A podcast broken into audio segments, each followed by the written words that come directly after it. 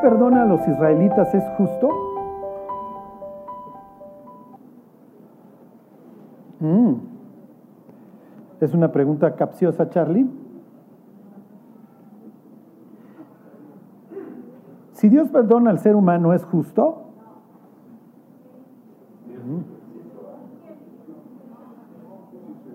Es una pregunta capciosa, Charlie. Inciso A, Mildred dice que sí, no, que no. Aquí alguien dijo que no. Ok, entonces este, tenemos un conflicto. Ok, Jorge dice que, ok, inciso C es misericordioso.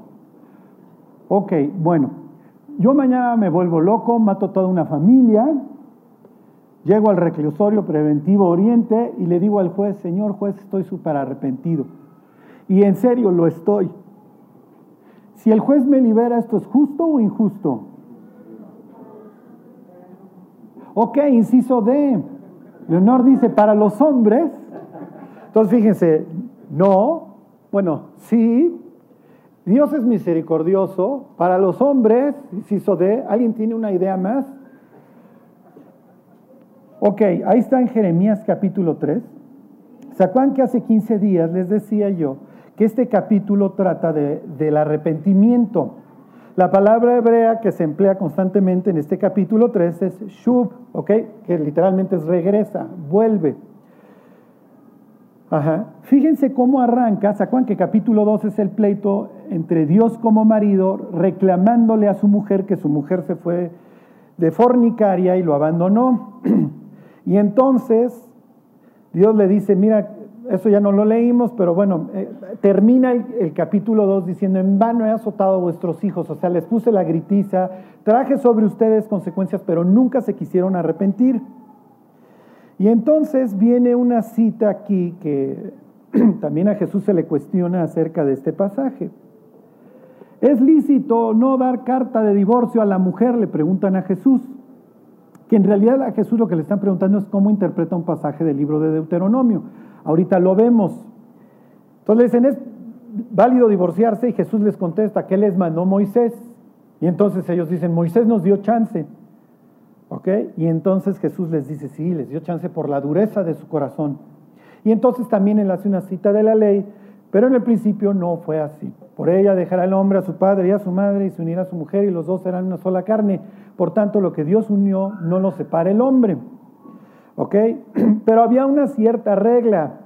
Cuando, el, cuando se daba una carta de divorcio, ya no se podía volver a casar el cuate que la había despedido. A ver, váyanse a, a Deuteronomio 24. ¿Ok? ¿Por qué?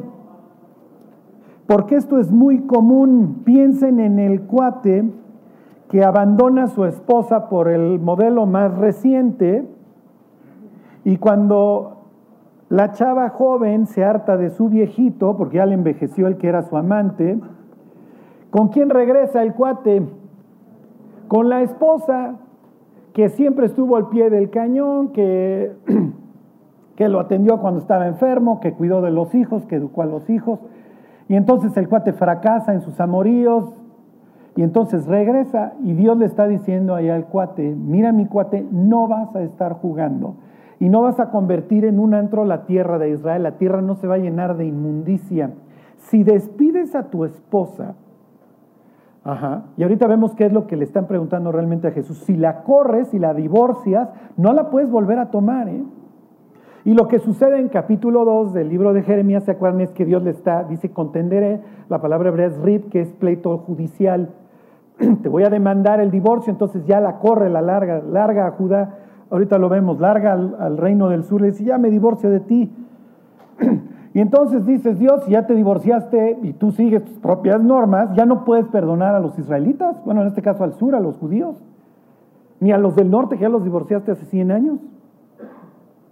Fíjense, Deuteronomio ahí están, 24.1, dice, cuando alguno tomare mujer y se casare con ella, si no le agradare por haber hallado en ella alguna cosa indecente, ok, ¿qué es cosa indecente? Va al baño con la puerta abierta, no, pues divórciala. este, no sé, lo que ustedes quieran. Si me explico, estornuda y no se tapa la boca, eh, tiene mal genio. Bueno, ya nos hubiéramos divorciado todos, ¿están de acuerdo? Este, lo que ustedes, es que ahorita ya salió mi mujer, entonces me puedo explayar. ¿Qué es cosa indecente? Los judíos obviamente discutían este tema y se preguntaban, bueno, ¿qué, qué es una conducta que tú puedas considerar este, tan grave como para divorciar a la mujer? No, si se fijan, es una sociedad obviamente masculina que solo le permite al hombre despedir a la mujer. La mujer, si lo recuerdan, era una especie de propiedad, pasaba a ser propiedad de la familia del marido. Entonces dice, si viene esta mujer, obviamente lo que Dios hubiera tenido en mente, que es lo que Jesús años más tarde dice, para que una mujer, ¿cómo les diré? Fornique, bueno, pues tiene que fornicar, ¿sí me explico? Para que se considere adúltera, tiene que adulterar. Entonces, ¿cómo les diré cuando dice Jesús? Salvo por causa de fornicación. Pero, como dice Jesús, o sea, mi idea jamás fue el divorcio. Se los permití por la dureza de su corazón, porque esa es realmente la razón por la que las personas se divorcian. Ajá, porque hay dureza. Miren, como les he dicho antes, en el 95% de los casos, 90%, las gentes se casan ilusionadas y con la intención de permanecer unidas para siempre. Claro, lo está motivando la dopamina y tienen esta expectativa de lo que puede ser y tiene que emigrar a lo que es y apreciar lo que hoy tengo, no lo que puede ser. Ahí es donde surge el verdadero amor. Los novios migran del enamoramiento al verdadero amor, que es una determinación, ya no es una cuestión emocional solamente. O a veces ni siquiera emocional. Ajá. ¿Qué es lo que sucede? Que las personas dicen, es que ya se acabó el amor. No es cierto, se te acabó la dopamina, mi cuatrial, tienes que migrarle a la serotonina. Es lo que dirían los neurólogos, ¿eh? Ahora tienes que apreciar lo que tienes y eso va a demandar carácter. Pero si tu corazón es duro, ya se acabó la emoción y además te gusta estar en la, en la montaña rusa, pues vas a salir a buscar otra vez ese rush. Y te durará entre 12 y 18 meses. Es lo que le dura más o menos a los hombres. ¿eh? la emoción. y entonces se refleja la dureza que hay en el corazón del hombre. Por eso los hombres dejan a sus mujeres, ¿eh? por la dureza de su corazón. Bueno, entonces se los vuelvo a leer. Cuando alguno tomare mujer y se casare con ella, si no le agradare por haber hallado en ella alguna cosa indecente, le escribirá carta de divorcio y se la entregará en su mano y la despedirá de su casa. Versículo 2, y salida de su casa podrá ir y casarse con otro hombre pero si la aborreciere este último, pobre chava, ajá, y le escribiere carta de divorcio y se la entregara en su mano y la despidiere de su casa, o si hubiere muerto el postrer hombre que la tomó por mujer, no podrá su primer marido que la despidió volverla a tomar para que sea su mujer después de que fue envilecida. ¿Ok? No le hizo ningún favor al divorciarla, la maltrató y Dios lo está reconociendo. Aunque ustedes no lo crean, la ley que manejan los israelitas es, es mucho más tenue, es mucho menos salvaje que la de los vecinos. Todas estas normas relacionadas con dale esto a los pobres, no pongas tropiezo delante del ciego, o sea, respeta la vida de las personas que tienen problemas. En los otros pueblos mátalos, ¿eh? Nací el niño ciego, entrando a Éfeso lo hubieras encontrado tirado. Ajá. Entonces, en los pueblos vecinos, pues lárgala. No, aquí Dios está reconociendo, la maltrataste, la envileciste. ¿Ok? Entonces le dicen, a ver, se los vuelvo a leer, cuatro, no podrá su primer marido que la despidió volverla a tomar para que sea su mujer después que fue envilecida, porque es abominación delante del Señor y no has de pervertir la tierra que Jehová tu Dios te da por heredad. Ok, ahora sí, regresense a Jeremías para que entiendan qué es lo que está sucediendo. Dios ya divorció a los israelitas. O bueno, a ver, váyanse tantito, unas páginas antes a Isaías 45. Dios ya, despidió a los israelitas, ¿los puede volver a adoptar?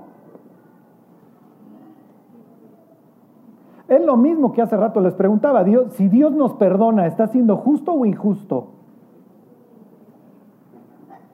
Vuelvo al ejemplo, yo mato a una familia y entonces ya estoy ahí en el tribunal y digo, señor juez, por favor libéreme, estoy súper arrepentido. Y el juez me libera. ¿Esto es justo o injusto? ¿Qué van a pensar los huérfanos, los familiares del muerto? ¿Mandé? Pues claro, dicen, oye, qué bueno, señor juez, que el Señor esté arrepentido. Pues el Señor destruyó vidas, destruyó, ¿sí me explicó? No es nada más de que se arrepintió. Entonces les devuelvo la pregunta, si nosotros nos arrepentimos, ¿Dios nos va a abrir las puertas del cielo?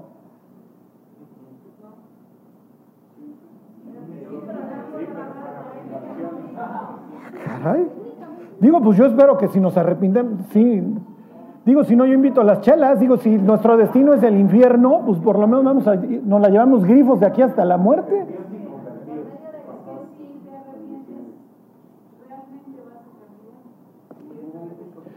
¿Y qué? ¿Y mis pecados pasados qué?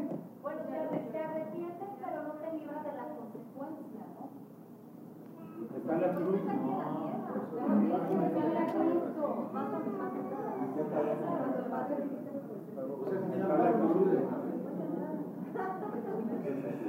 Mañana liberan a Duarte, a don Javier.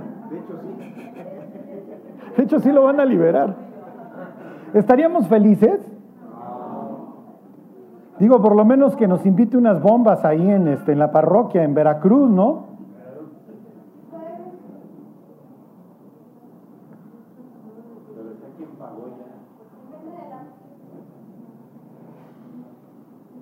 Entonces, o sea, sí, sí, sí, puede o no recibir a los israelitas después de que lo largó. ¿No dice su propia ley que no? ¿Va a violar su propia ley Dios? Si ya los divorció. Oiga, ¿no se va a envilecer la tierra? Porque es abominación delante del Señor si la, si la vuelves a tener. Ok, mi mujer dice que tenga misericordia. El juez me tiene misericordia y yo salgo del bote libre. Tiene que... ¡Oh! ¡Oh! Fíjense. Ok, ahí están Isaías 45. ¿Ustedes alguna vez han visto un gordo flaco? Bueno, sería un cuerpo gallinacio, ¿están de acuerdo? Eso sí existe, ¿no? Fue un mal ejemplo. Piensen, liberalismo social. O eres liberal o eres socialista, pero no puedes ser las dos cosas al mismo tiempo. Un alto chaparro. ¿Ok? Eso se llama contradictio interminis, ¿ok? Dos términos contradictorios, fíjense, ahí están 45-21. Proclamad y hacedlos acercarse. Ahí están. Y entren todos en consulta. ¿Quién hizo oír esto desde el principio y lo tiene dicho desde entonces, sino yo, el Señor? Y no hay más Dios que yo. Y aquí viene una contradicción. Dios justo y salvador. Ningún otro fuera de mí. O eres justo o eres salvador, Dios, pero no puede ser las dos cosas al mismo tiempo. ¿Qué pasa si yo hoy me muero y llego al cielo y Dios me dice, eres justo, Charlie? ¿Qué haría mi esposa en ese instante? ¿Se inmola? ¿Se suicida? No es cierto, yo viví con él. Ajá. Entonces, ¿el juez me puede hacer el paro y librarme? No, pues tiene que cumplir con el código penal, lo que dice la ley. Se impondrá tantos años al que prive de la vida a otro. Entonces, no es cierto, Dios, tú no puedes ser justo y salvador al mismo tiempo, ¿o sí? ¿Ya entienden la cruz? En la cruz, Cristo logró ser al mismo tiempo justo y salvador. A ver, denle vuelta ahí a Isaías 53, 10. Isaías 53, 10 explica toda la Biblia.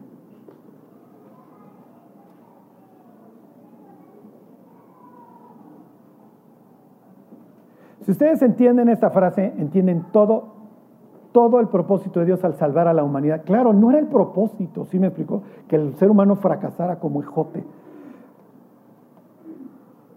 Dice 53.10, con todo eso, está hablando así de la crucifixión y de que no, habló, no abrió su boca cuando le pusieron la golpiza, etc. Con todo eso, el Señor quiso quebrantarlo sujetándole a padecimiento. El que mata a Cristo y el que tortura a Cristo en la cruz es su Padre, es el propio Dios, porque lo está castigando por nuestros pecados. Entonces, ¿se cumplió la justicia de Dios? Sí, Dios desde el cielo puede decir, yo le lancé mi relámpago a Charlie, nada más que alguien se atravesó. Pero esa persona que se atraviesa tenía que ser perfecta. Sí me explico, para que el pago pudiera ser suficiente. No importa que yo le diga a alguien, oye, yo pago por ti. ¿Sí me explicó? Y Dios diría, tú ni por el Chelas alcanzas a pagar, mi cuate. ni por Javier Duarte. ¿Sí se entiende? Ok, entonces ¿cómo les diré? Con Cristo, con la cruz hacia el frente, Dios le dice a los israelitas, aunque yo te despedí, aunque yo me divorcié de ti, aunque tú eras mi esposa, regresa, por favor, vuelve, porque sí, a través de la cruz te doy la oportunidad de que te arrepientas. La cruz le dio al ser humano la oportunidad de arrepentirse sin que Dios tuviera que pasar por encima de su propia justicia. Esto es como si el juez dice, mira, yo purgo la sentencia por ti. Yo me subo a la silla eléctrica por ti. Yo, ¿sí, se entiende esto? Ok, ahora sí, váyanse, denle vueltas a la página. Y viene Jeremías capítulo 3, que ahora sí van a entender. Ok, Dios está mirando hacia el futuro, hacia el pago que va a hacer Él mismo, matando a su propio Hijo por nosotros. Ahí está en Jeremías 3.1. Ok, dicen, si alguno dejare a su mujer y yéndose esta de él, se juntare otro hombre, ¿volverá ella más? ¿No será la tierra del todo amancillada? Tú pues has fornicado con muchos amigos y entonces le da esta oportunidad, vas, vuélvete a mí, dice el Señor. Y uno diría, Dios, estás violando tu propia ley. Sí, pero alguien pagó por esa violación. Por eso es que Cristo desde la cruz le grita a su Padre, Dios mío, Dios mío, ¿Por qué me has desamparado? Porque Dios en ese instante le está dando la espalda y lo está castigando. ¿Por las faltas que Cristo cometió? No, por las que cometimos nosotros. ¿Ok? Bueno, ok, ahora van a entender varias cosas. Y entonces, fíjense, me brinco al versículo 6. Me dijo el Señor en días del rey Josías, todavía vive Josías, el gran reformador. Este loco que tiene la idea de que el reino del sur y el reino del norte se junten nuevamente para adorar a Dios. Y dices, Josías, échale ganitas, mi cuate, ni en el sur están adorando a Dios, por eso está Jeremías proclamando todas estas palabras. Entonces le pregunta, ¿has visto lo que ha hecho la rebelde Israel? Ella se va sobre todo monte alto y debajo de todo árbol frondoso y ahí fornica. Ok, ¿quiénes vivían en los montes? En los montes vivían los dioses. Les pongo un ejemplo. El libro de Enoch dice que los ángeles descendieron al monte Hermón. Entonces, cuando las personas querían idolatrar, iban y se paraban en un monte y ahí se ponían a adorar a sus dioses falsos. El propio Dios nuestro vive en un monte, en el monte de Sión, y es natural que cuando hace su templo, ya lo veremos los próximos domingos, pone su templo en un monte. Pero aquí, le, aquí habla de los del norte, dice, estos cuates iban a todos los montes y ahí se ponían a adorar. Y además ponían su árbol de Navidad. Se iban a su árbol frondoso, porque obviamente todos estos eran cultos a la fertilidad y entonces buscaban un árbol que estuviera tupido. Y ahí ponían sus imágenes y ahí se ponían a adorar a sus dioses. Ok, versículo 7. y dije, después de hacer todo esto, se volverá a mí, pero no se volvió y lo vio su hermana, la rebelde Judá, le hace el reino del sur. Ella vio que por haber fornicado la rebelde Israel, yo la había despedido y dado carta de repudio. Pero no tuvo temor la rebelde Judá, su hermana, sino que también fue ella y fornicó. Lo que está diciendo aquí es que nadie experimenta en cabeza ajena. A los del norte se acuerdan que se los lleva el tren con los asirios. Vimos en su momento la invasión de Tiglat-Pileser, de Salmanaser, se acuerdan de Sargon, y de Sennacherib, que arrasaron todo el norte. Se aventaron un sitio de tres años. ¿Se acuerdan que en aquel entonces sitio es lo que tú nunca quieres? Sitio es lo peor que te puede pasar. Se acababan comiendo a sus propios hijos del hambre. Se avientan un sitio de tres años los del norte y ¿qué es lo que está esperando Dios? En los del sur, mi cuate, cuando te vengan los reportes de cómo es un sitio, lo más probable es que tú agarres tu Biblia y te pongas a leer y te empieces a portar bien para que tú no sigas el mismo destino. Los israelitas se van a echar a manos de Nabucodonosor tres años de sitio, porque no experimentamos en cabeza ajena. Lo que está diciendo aquí Dios es, oye, pues si viste cómo les fue a los del norte, pues te debiste de ver tu arrepentido, pero no quisieron.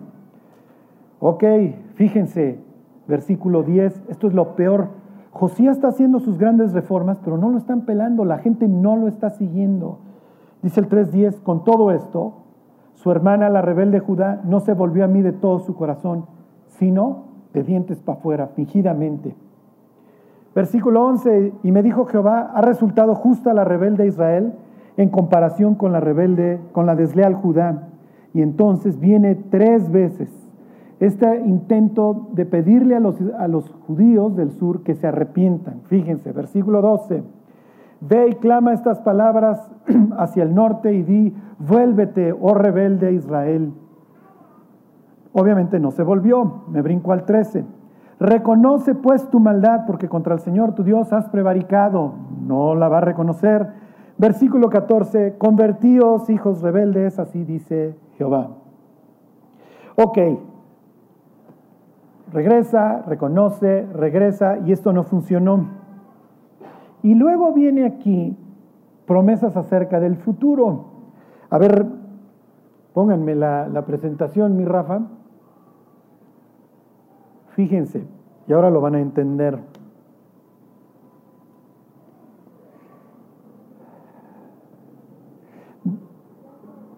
Obviamente, como le dice Dios, en este caso a los judíos del sur, los que te enseñan te engañan. En el libro de lamentaciones, el capítulo 4 está dedicado a todas las sandeces que los sacerdotes y profetas les estuvieron diciendo a los judíos, que básicamente el mensaje era paz, paz. No se preocupen, como dice Jeremías, y curan la herida de mi pueblo con liviandad. Consideraron sus fornicaciones como cosa liviana, es lo que le reclama aquí en capítulo 3 Dios a los israelitas. Les valió, ustedes consideraron que sus pecados no eran graves. Por eso cuando las personas le preguntas, cuando te mueras, ¿dónde te vas a ir? Te dicen al cielo, porque no consideran sus faltas graves. Obviamente no, no se ponen detrás de los ojos de Dios y ven el daño que han causado a través de sus pecados. Y entonces Dios les hace una promesa acerca del futuro. Se los leo desde el 14. Convertíos hijos rebeldes, dice Jehová, porque yo soy vuestro esposo. Y os tomaré uno de cada ciudad y dos de cada familia, y os introduciré en Sión, está hablando del futuro, y os daré pastores según mi corazón, que os apacienten con conocimiento, ¿ok? Con ciencia y con inteligencia. Y sigue hablando de las promesas del futuro. Y acontecerá que cuando os multipliquéis y crezcáis en la tierra, ¿les suena conocido? Acontecerá que cuando os, os multipliquéis y crezcáis en la tierra, en esos días, dice el Señor, no se dirá más arca del pacto de Jehová, ni vendrá el pensamiento, ni se acordarán de ella, ni la echarán de menos, ni se hará otra. En aquel tiempo llamarán a Jerusalén trono de Jehová. Ok, Dios está reclamándole a su pueblo, se fueron infieles, pero regresen y por favor vuelvan, regresen, reconozcan, pero no lo quisieron hacer, lo hicieron fingidamente. Y luego les dice, no se preocupen, en el futuro ni siquiera van a mencionar el arca. Dios, ¿de qué estás hablando? ¿por qué me cambias el tema? Y Dios diría, no te estoy cambiando el tema. ¿Qué tiene que ver el arca con todo el pleito que nos estamos echando? ¿Ok? Bueno, me voy a brincar al capítulo 4, que es el final. La Biblia no estaba dividida en capítulos, acuérdense. Sigue la misma idea del 3. Y aquí, miren, vamos a entender muchísimas cosas, ¿eh? Hay veces que, ¿cómo les diré? Que hacemos muchos osos porque no sabemos, porque no entendemos. El libro de Jeremías, como les he dicho, maneja dos temas, el arrepentimiento y la presencia de Dios, y van de la mano. Y vamos a entender qué es lo que los israelitas comprenden o entienden por la presencia de Dios. Por eso es que les hace referencia a esto.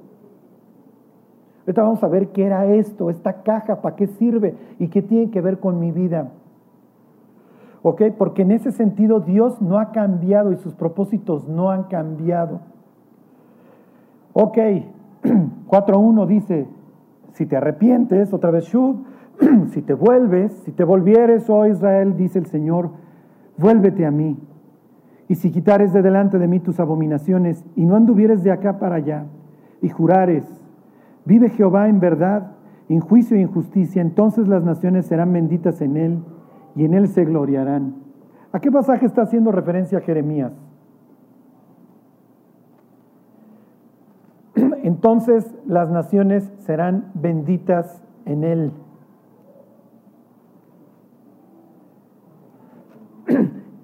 Y se los voy a adelantar a nosotros, a ver qué tiene que ver esto con mi vida.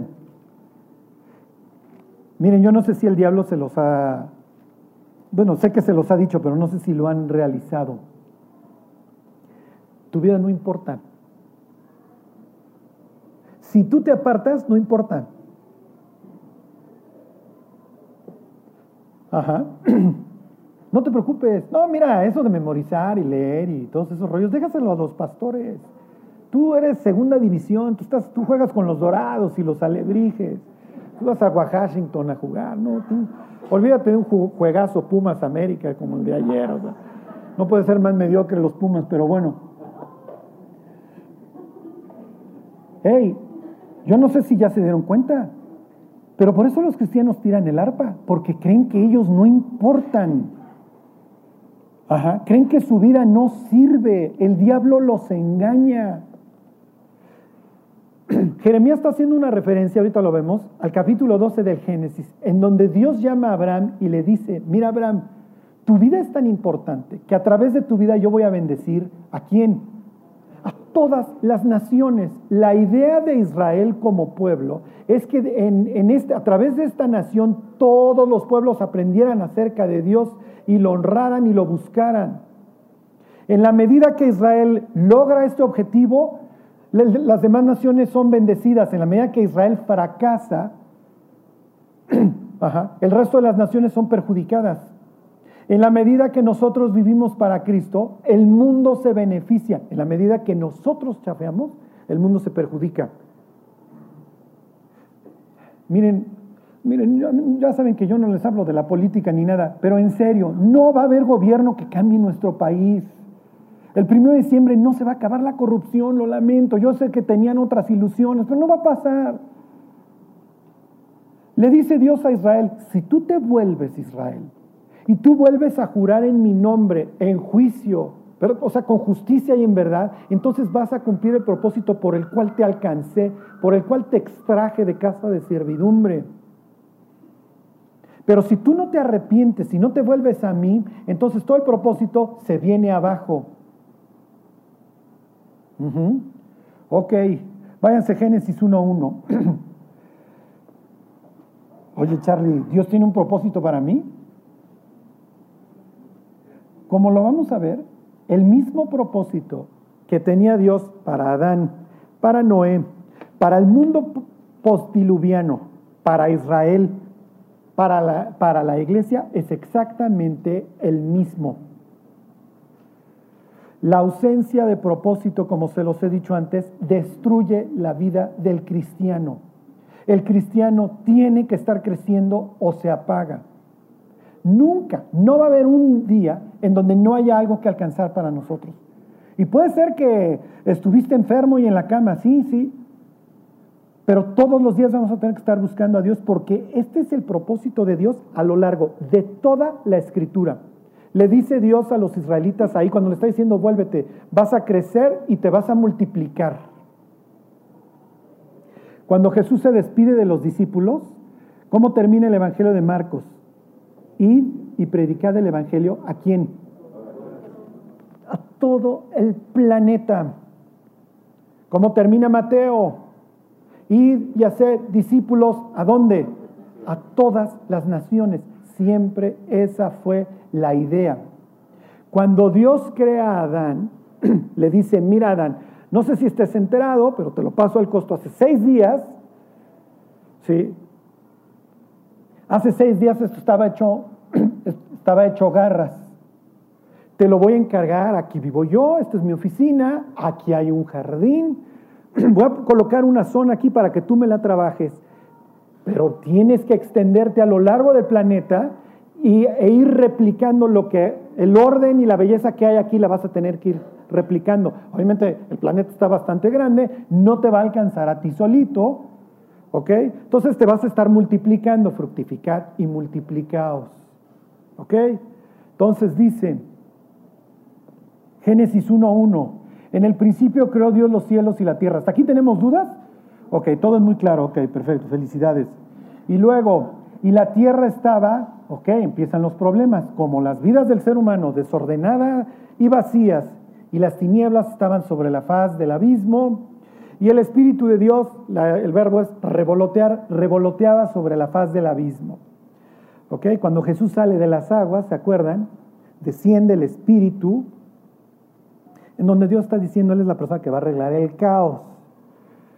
¿Ok?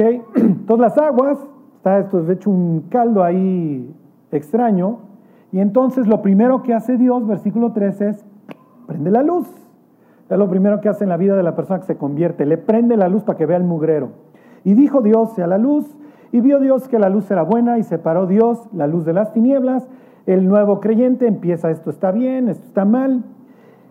Y entonces dice, y llamó Dios a la luz día y a las tinieblas llamó noche, y fue la tarde y la mañana un día. Por eso para los israelitas el día empezaba en la noche, porque así empieza en Génesis. ¿Ok? El día empieza en la tarde cuando sale la primera estrella. Ok. Y luego dice Dios, haya expansión en medio de las aguas y separe las aguas de las aguas. E hizo Dios la expansión y separó las aguas que estaban debajo de la expansión de las aguas que estaban sobre la expansión. Y fue así. Ok, Dios pone un domo, la palabra hebrea es raquia, y luego le va a decir, a esta expansión le pongo cielos. Pero como tienes un caldo, toma las aguas y unas las pone encima de la expansión y otras las pone abajo. Y entonces las de abajo también las separa y dice, a lo seco le llamo tierra y a la reunión de las aguas les llamo mares. ¿Hasta aquí hay alguna duda? Ok, porque esto nos lo vamos a volver a encontrar. Les describo este caos porque el caos vuelve a reinar. Ok, ya, ordena Dios, el día, ¿se acuerdan cinco? Los peces, las aves, día seis, los animales, y luego hagamos al hombre, ¿cómo? A nuestra imagen y semejanza, ¿ok? ¿Qué quiere decir eso? Miren, nos pudiéramos echar quién sabe cuántas semanas pensando que es, Dios, ¿qué te refieres? Pues les voy a dar un tip. Cuando los judíos 200 años antes de Cristo traducen la Biblia al griego, le ponen a esto de a su imagen ícono. ¿Ok? Eres el ícono de Dios. O sea, reúnes, ¿sí me explico? O sea, a través de ti, eres el representante para que me entiendan. Piensen en el Temoc, en el gobernador de, de Morelos. Es el ícono de la América. ¿Sí me explicó? Representa la institución americanista. Se los pongo como ejemplo porque cuando Dios dice, te estoy haciendo mi imagen y semejanza, es como si traes tu, no sé, tu prendedor, tu pin, que dices, a imagen de Dios, soy el cuidador. ¿Sí me explicó? Dios me creó con un propósito. Ok, y entonces, versículo 28, ahí están. Y los bendijo Dios. A ver, regrésame mi Rafa.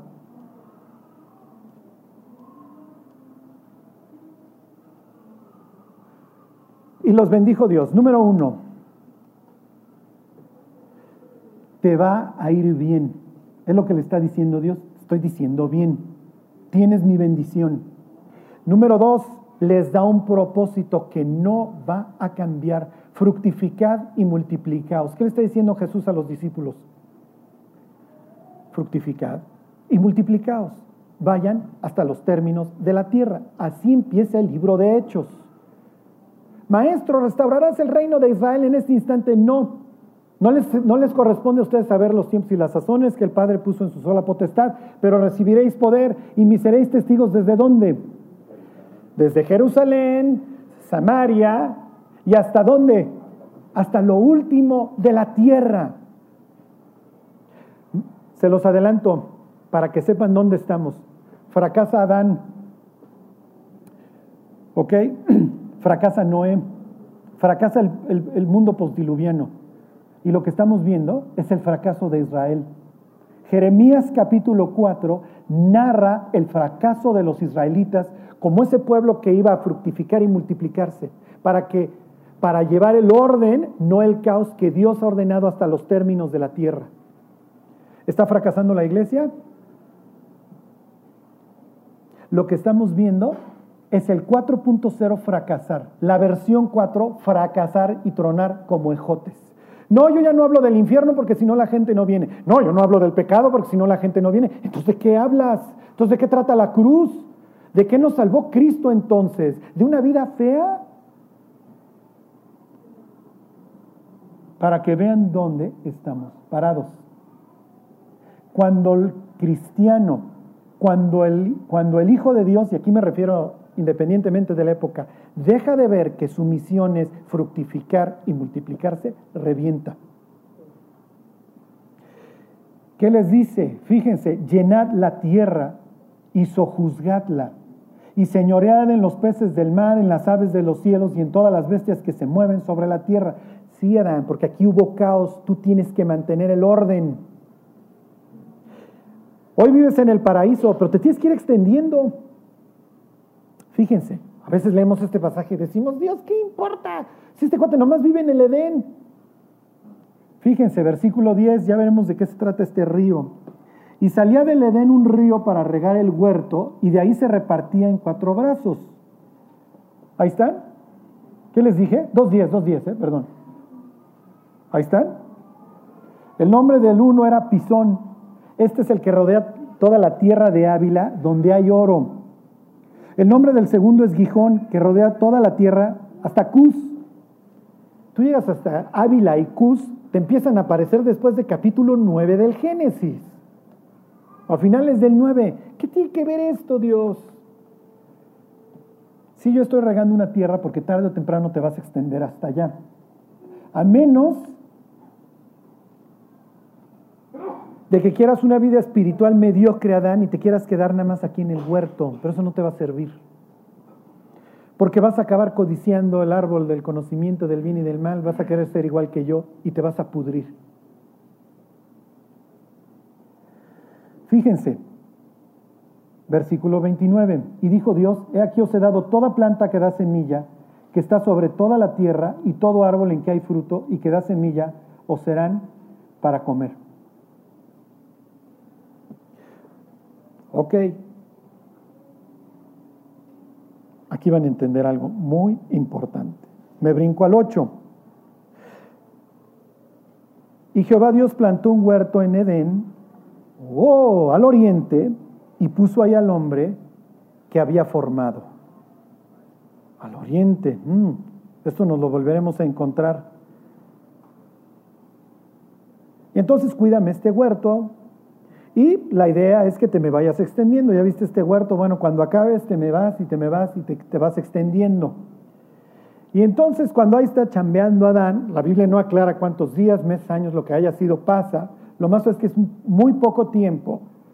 Esta labor de mantener el orden en el nuevo mundo que Dios ha creado, que Dios restauró, demanda algo y entonces dice, no es bueno que el hombre esté solo. Le voy a hacer una ayuda idónea para esta labor. Y entonces, ¿se acuerdan? Hace dormir a Adán, saca de su costado una pieza y entonces a partir de esa pieza crea a la mujer. Y se acuerdan, decían los rabinos, no la toma de su cabeza porque no quiere una soberana para Adán, no la toma de sus pies porque no quiere una sierva, sino que la toma de su costado para que siempre estuviera debajo de su brazo y cerca de su corazón. Y aquí es donde todas las chavas suspiran. ¿Ok? ¿Cuál es el propósito del matrimonio? Que tú lees esta historia, tú nunca has leído la Biblia, nunca, jamás. Y entonces la empiezas a leer y dices, órale, esto estaba espantoso, reinó el, vacío, el desorden. Oh, luego aquí hay una labor aquí este, reconstructiva bastante interesante. Hacen a un ser que tiene la responsabilidad de mantener este orden y dice luego el que los creó, mm, no es bueno que esté solo este cuate que acabo de hacer, le voy a hacer una ayuda porque pues, tiene que mantener este orden. ¿Cuál es el propósito del matrimonio? Sentir bonito. Ese es el... Tener compañía.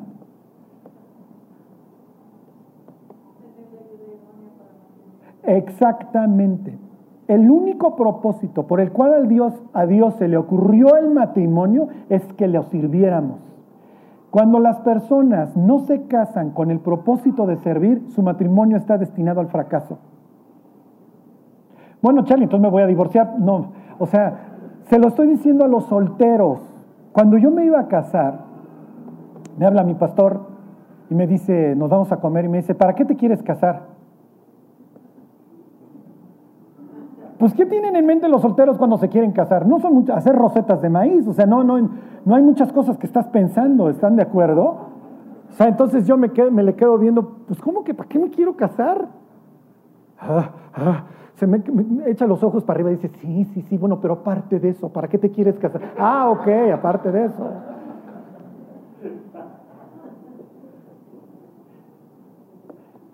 Y entonces, ¿en serio? ¿Para qué te quieres casar? Por eso hoy los matrimonios, aún cristianos, revientan, porque no tienen el común objetivo de fructificar y multiplicarse. Y esto no me refiero a que tengan todos los, como la mujer, como escopeta cargada y en el closet. No tienen las ganas de servir a Dios. Y cuando las cosas no hacen el propósito por el cual fueron creadas, revientan. Esto es como estar cocinando los bisteces en el tostador. No, tarde o temprano la grasa la va a echar a perder. Usa el sartén para los bisteces. ¿Sí me explico? El tostador para los panes. Cuando los matrimonios tienen este propósito de, bueno, yo tengo que servir a Dios y la nueva generación tiene que conocer a Dios, bueno, pues eso me implica negarme a mí mismo, buscar a Dios para que me arregle. Ok, ¿funcionó? Fíjense, les pongo este ejemplo, 2.20. Y puso Adán nombre a toda bestia y ave de los cielos y a todo ganado del campo. Mas para Adán no se halló ayuda idónea para él. Cuando Dios le dice, ponle nombre, ¿qué le está diciendo? Tú eres su dueño, ponle nombre que se te pegue la gana a cada una de las bestias estas. La creación está puesta, Adán, literalmente dice la carta a los hebreos, debajo de tus pies, todo. Ok, y fracasan. Fíjense, versículo 24, 3.24, perdón. Echó pues fuera al hombre y puso al oriente del huerto del Edén querubines y una espada encendida que se volvía por todos lados para guardar el camino del árbol de la vida. A ver, regrésame, Rafa. El hombre es largado del paraíso, ajá. Y el paraíso, la entrada al paraíso va a ser guardada, ¿por qué? Sí, por dos ángeles. Ya les va a empezar a hacer sentido. ¿Qué tiene que ver todo esto del arca y etcétera que está mencionando Jeremías? Ok, así que en el paraíso, y lo larga al oriente, luego van a entender por qué lo larga al oriente. En el paraíso esto hubiera implicado limpia conciencia, obviamente abundancia, todas tus necesidades están satisfechas. Número tres, vida. Fructificad y multiplicaos. Lejos de eso, ¿ok? Propósito bendición y crecimiento. Todo el tiempo te tienes que estar expandiendo. ¿Ok? ¿Qué es lo que vas a encontrar consecuentemente fuera del paraíso? Lo que estamos encontrando hoy en el mundo. Miedo, perversidad. Ya no existe la bendición. Bueno, piensen, cuando andamos en las calles, en las madrugadas de nuestra ciudad, escasez. No que Dios no haya creado el mundo para que sostuviera la vida de todos los millones que estamos, pero ya hay codicia, entonces yo tengo que acumular y acumular y si tú te estás muriendo de hambre, mi cuate a mí me vale. Muerte. Es lo que vas a encontrar dando la vuelta a la, historia si, si la estás leyendo por primera vez. Caos y obviamente vanidad. Ya no adoro a Dios y el propósito por el cual Dios me creó me vale. Ahora el que adoro es a mí mismo. Maldición es natural. La bendición de Dios está lejos de mí porque ahora solamente me dedico a adorarme. Y obviamente, lejos de tener un crecimiento, lo que voy a estar encontrando en mi vida y en la sociedad en la que vivo es putrefacción y descenso. Ok, le pesa a Dios haber creado al hombre y le dice a, a un hombre que se encuentra con un corazón dispuesto a Noé, ven porque fracasó. Váyanse capítulo 7 del Génesis.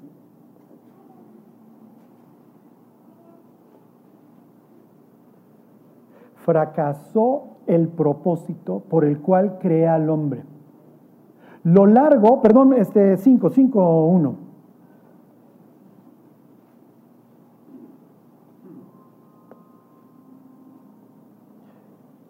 este es el libro, ahí están, de las generaciones de Adán, el día en que creó Dios al hombre, a semejanza de Dios lo hizo. Traes grabada mi imagen, ¿ok? Versículo 2, perdón, versículo 3.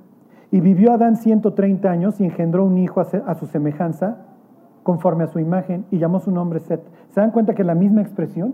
La idea es que las siguientes generaciones recibieran también la, imagen y semejanza de Dios, fuera la siguiente réplica, claro, con su propia personalidad, y fuera extendiendo este propósito. Pero la sociedad fracasa, se pervierte y Dios dice, se acabó. Pero un hombre haya gracia delante de Dios. 7.11, mis queridos teólogos, ¿qué es lo que está sucediendo? Dios separó las aguas, unas las puso arriba de la expansión y otras las deja abajo qué es lo que está sucediendo. Ustedes que ya leen la Biblia a través de estos ojos hebreos, ¿qué es lo que dice el 7.11? Dice, ahí está, el año 600 de la vida de Noé, en el mes segundo, a los 17 días del mes, aquel día fueron rotas todas las fuentes del grande abismo y las cataratas de los cielos fueron abiertas. Las aguas que habían sido separadas ya se volvió a hacer un caos para que me entiendan. Como es nuestra vida cuando dejamos de servir a Dios regresamos al caos. Y aquí termino. 9.1 se baja Noé y sus hijos, y aquí arrancamos la próxima semana. ¿Y qué les dice? 9.1. Va el 2.0 Noé. Fracasó el proyecto Adán, ya reventamos. Eres la siguiente, la siguiente etapa. Bendijo Dios a Noé y a sus hijos y les dijo, fructificad y multiplicaos y llenad la tierra. Volvemos a empezar de cero. ¿Se logra el objetivo? No, vuelve a fracasar. Y la Biblia se centrará, ya lejos de hablar a toda la humanidad, en un hombre, en Abraham. Y lo que estamos viendo es el fracaso del 3.0. El fracaso de Israel. Oye Charlie, ¿por qué vemos el fracaso de Israel? porque luego viene el 4.0 que es la iglesia. Dios le quita a los israelitas la administración de la palabra de Dios, se la da a la iglesia y le dice fructifica y multiplícate. Y hoy se está pudriendo. Y lejos de ir propagando la verdad y mantener el orden, lo que está propagando es el caos. Y como dijera Jeremías, curan la herida de mi pueblo diciendo paz, paz. Y no hay paz. Curan la herida de mi pueblo con liviandad. ¿Qué es lo que sigue? El juicio. Fracasa Adán, viene la expulsión. Fracasa la humanidad, viene el diluvio. Fracasa Israel, viene la conquista y su remoción. Fracasa la iglesia. Y lo que sigue está en Apocalipsis capítulo 6 en adelante. Y todavía le faltan, y todavía le faltan ¿eh? a esta historia porque faltan más proyectos. Bueno, ¿cuál es la idea? ¿Qué era lo que les quería yo transmitir? Si nosotros perdemos la brújula y el objetivo por el cual Dios nos alcanzó, al igual que los israelitas, vamos a, ¿cómo les diré? A dejar de vivir en la presencia de Dios, que es la amenaza, ya lo veremos qué implica, implica, implica para, para, para los israelitas. Para nosotros, momento sería el Espíritu Santo se apaga y deja de estar provocando ese crecimiento y a lo único que nos invita es arrepiéntete, arrepiéntete, arrepiéntete. Y así nos puede dar 10, 20, 40, 50 años y luego la muerte y no crecimos jamás. No es la idea. Bueno, vamos a orar. Dios te damos gracias por tu palabra y Dios pidiéndote que no permitas que ninguno de los que estamos hoy aquí perdamos perdamos de vista el objetivo por el cual tú nos creaste, Dios, que es que nuestra vida dé fruto, Dios, y que nos multipliquemos. Ayúdanos, Dios, a ser unos testigos fieles de tu verdad, no solamente con la boca, Dios, sino también con nuestro corazón y nuestra vida. Que la gente te pueda ver en nosotros, Dios. Que podamos alcanzar aquello por lo cual tú nos alcanzaste. Te lo pedimos por Cristo Jesús. Amén.